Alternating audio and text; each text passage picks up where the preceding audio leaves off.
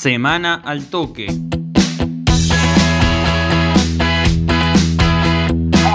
Primera Nacional. Víctor Beraldi debutó en Nueva Chicago. El mediocampista riocuartense sumó minutos el pasado lunes con su nuevo club, luego de dejar estudiantes, y las primeras impresiones son positivas. Beraldi ingresó en la derrota ante Almirante Brown por la fecha 22 de Primera Nacional.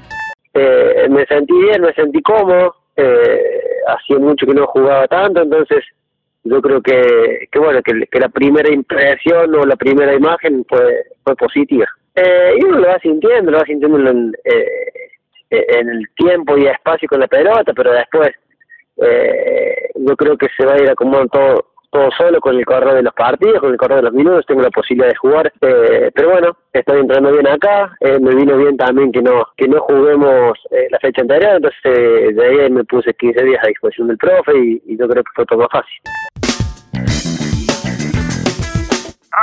La historia de Melina Altamirano, jugadora de Buitres Rugby Club de Coronel Moldes, además es la flamante presidenta de la Comisión de Rugby Femenino de la Unión Cordobesa.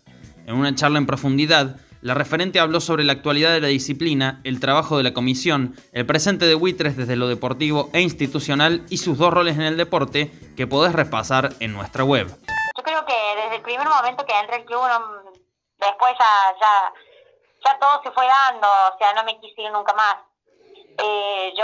Mm, a mí el rugby me, me, me dejó ser feliz de nuevo, que fue algo muy fuerte, un antes y un después en mi vida, y el pertenecer al club, a Buitres Rugby Club, es, es lo mejor, una de, las, una de las mejores cosas que me ha pasado. Después de mis hijos, es una de las mejores cosas que me ha pasado.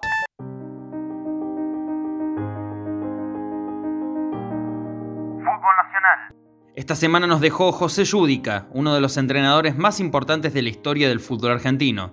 El primero en salir campeón con tres equipos distintos en el profesionalismo, Quilmes, Argentinos Juniors y Newells, además de darle la única Copa Libertadores al bicho de la paternal. Lo recordamos con una anécdota del gran Osvaldo Hueve. Tengo un agradecimiento a Yudica personal, lo puedo decir, Sí, corto. claro, sí. Cuando jugaron la final en el Defensor del Chaco con América de Cali por la Copa Libertadores, Sí. Eh, con el negro Brizuela salíamos de la cancha y estábamos, no teníamos cómo volver. Y nosotros pagábamos en el mismo hotel que ellos y se iba la delegación. Sí. Como el Piojo era contemporáneo un poco a Víctor y qué sé yo, hizo parar el colectivo y nos hizo ir con ellos.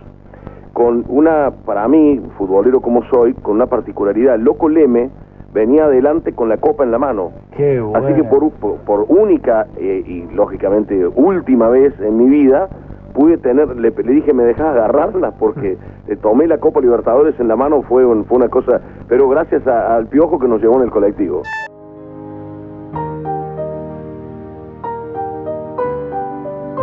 Semana al toque.